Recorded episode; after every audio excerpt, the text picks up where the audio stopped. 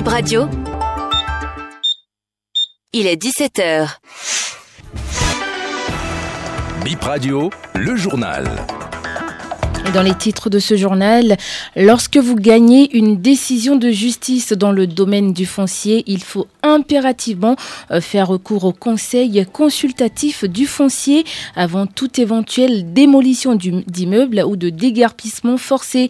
Eh bien, c'est un communiqué signé du président du conseil Gaston Dossoui qui le rappelle. On en parle dans ce journal avec un expert en foncier. Mais avant, en début de journal, on se rendra dans la commune de Dassa pour évoquer les conséquences du débordement du fleuve Olojo. Une famille prise au piège par les torrents a eu la vie sauve grâce aux sapeurs-pompiers. Et puis en fin de journal, on parlera d'un festival qui ouvre ses portes demain dans la commune d'Adjara. Ça s'appelle le festival Héritage avec en prestation le groupe d'enfants percussionnistes très connu, les, les Pépitards. De nouveau, bonsoir à toutes et à tous. Et on se rend euh, tout de suite dans l'arrondissement de Dassa où une mère de famille et ses quatre enfants ont été pris au piège par une inondation subite dans leur maison. Ils ont eu la vie sauve grâce à l'intervention des sapeurs-pompiers. Euh, ce sont les conséquences du débordement du fleuve Olojo. Les détails sur cette intervention de sauvetage avec le sergent-major Lucien Adorwanan commandant par intérim de la compagnie départementale des sapeurs-pompiers des collines. Il s'agissait de cinq membres d'une famille qui habitaient dans une maison proche du fleuve Olobo suite à une grande pluie diluvienne qui s'est abattue sur la ville de Dassa. Ce mardi, le fleuve est sorti de son lit et cette famille s'est retrouvée au milieu des eaux. Ne pouvant plus faire de mouvement, ils ont alerté les sapeurs-pompiers de Dassa. Arrivé sur les lieux, on a dû mettre notre matériel en œuvre pour pouvoir se rapprocher d'eux et secouru cette famille. Dans la maison, l'eau a augmenté jusqu'à un mètre environ de hauteur. La famille s'est montée sur les chaises. Nous sommes rentrés dans la maison, les prendre et ramener dans une maison voisine et ils ne présentent aucune blessure apparente. On a engagé des hommes grâce à notre matériel de sauvetage. Le père de la famille étant en voyage et la maman s'est retrouvée seule avec les enfants. Donc, euh, la maman deux petits garçons et deux petites filles. Et je rappelle qu'il s'agissait d'une intervention dans l'arrondissement de Dassa 2.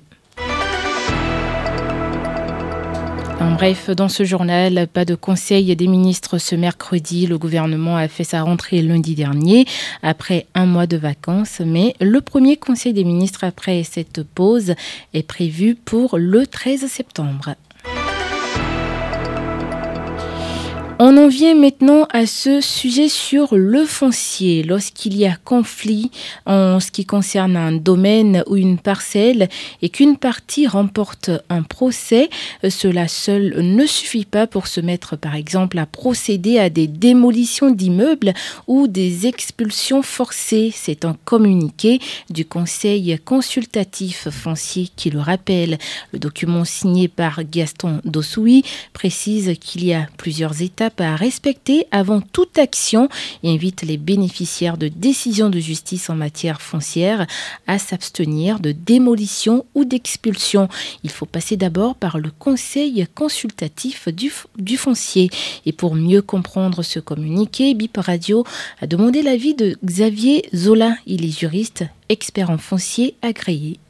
Il est prescrit notamment de niveau d'intervention. Si on est en présence de moins de 5000 mètres carrés, une fois que la décision est prise par le tribunal et que la décision acquiert une l'autorité de la chose jugée, le conseil consultatif foncier intervient pour voir la possibilité donc pour la partie qui est déjà installée sur la parcelle mais qui perd le procès de pouvoir racheter le bien. Quand nous sommes en présence d'une décision de justice qui porte sur une terre de plus de 5000 mètres carrés, donc de plus de demi hectares, qu'il s'agit donc d'une question de paix sociale, le code dit que dans ce cas, l'État doit procéder à la déclaration d'utilité publique du site concerné et ensuite essayer donc maintenant de conduire la négociation avec la partie gagnante pour voir la pour, pour, pour donc ensuite la possibilité de, réinstaller ou de maintenir ceux qui étaient donc déjà installés et ensuite essayer de voir la possibilité de dédommager la partie gagnante et de voir la possibilité donc de trouver un moyen avec la partie perdante pour pouvoir rester sur place et donc préserver l'ordre public, préserver la paix sociale. C'est dans cet esprit donc que suite à ce qui s'est passé à Calavi tout récemment, le Conseil consultatif intervient pour rappeler ces dispositions à l'attention donc de l'ensemble des acteurs, notamment toutes ces personnes qui sont euh, concernées en matière de mise en œuvre de décisions de justice et dit que dans tous les cas, quand il y a une décision de justice en matière foncière et domaniale, il faut forcément recourir donc au Conseil consultatif foncier on parle politique dans ce journal. Le parti Union progressiste Le Renouveau, ça donne un exercice de réédition de comptes auprès des populations. Ça a commencé ce 6 septembre et ce jusqu'au 21. C'est une sorte de compte rendu des élus du parti auprès euh, des populations et pas que. Christian Parfait Aoyo nous donne plus de détails. Il est membre du bureau politique du parti et conseiller technique du président du Parlement. L'Union progressive Le Renouveau a pris cette responsabilité politique d'organiser cette reddition de comptes dans les 24 circonscriptions électorales que compte le pays, avec tous ses députés, en collaboration avec tous les cadres et responsables du parti, justement pour montrer qu'une fois que nous sommes allés au Parlement pour représenter le peuple, nous sommes à l'écoute du peuple donc les députés sont à l'écoute du peuple. Ils veulent rendre compte au mandat que, effectivement, le Parlement est un haut lieu de vote du budget, du contrôle de l'action gouvernementale, mais l'importance de cette reddition de comptes, c'est aussi de requérir les préoccupations des populations et préparer la prochaine session budgétaire qui va commencer bientôt au Parlement. Les populations ont exprimé leurs préoccupations au quotidien, l'amélioration de leurs conditions de vie en termes de santé, en termes de routes, de sécurité et ont demandé aux députés de veiller pour que ces préoccupations soient prises en compte. Les tambours et les enfants percussionnistes du groupe Pépitar à l'honneur à travers un festival qui s'ouvre demain. Il s'agit du festival Héritage dans la commune d'Adjara. Ça va se passer du 7 au 9 septembre. Au programme des campagnes de sensibilisation des prestations artistiques, jeux et projections de films. Le directeur du festival, Michel Noudegbessi. C'est un festival assez sur les tambours. Vous n'êtes pas sans savoir que Adjara est appelée la cité des tambours à cause de la forte communauté des fabricants de, percussions. Ça va se dérouler dans le centre des arts et métiers de Méridionou. C'est le centre de, formation des pépitas.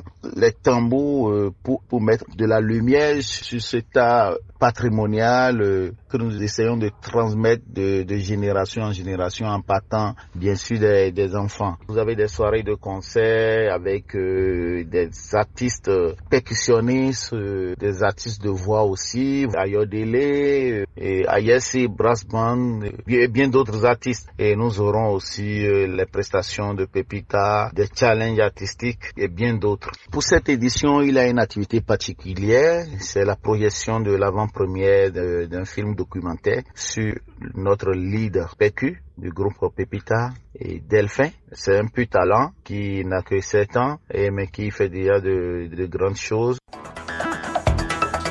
Et c'est la fin de ce 17h que j'ai eu le plaisir de vous présenter. Merci de l'avoir suivi.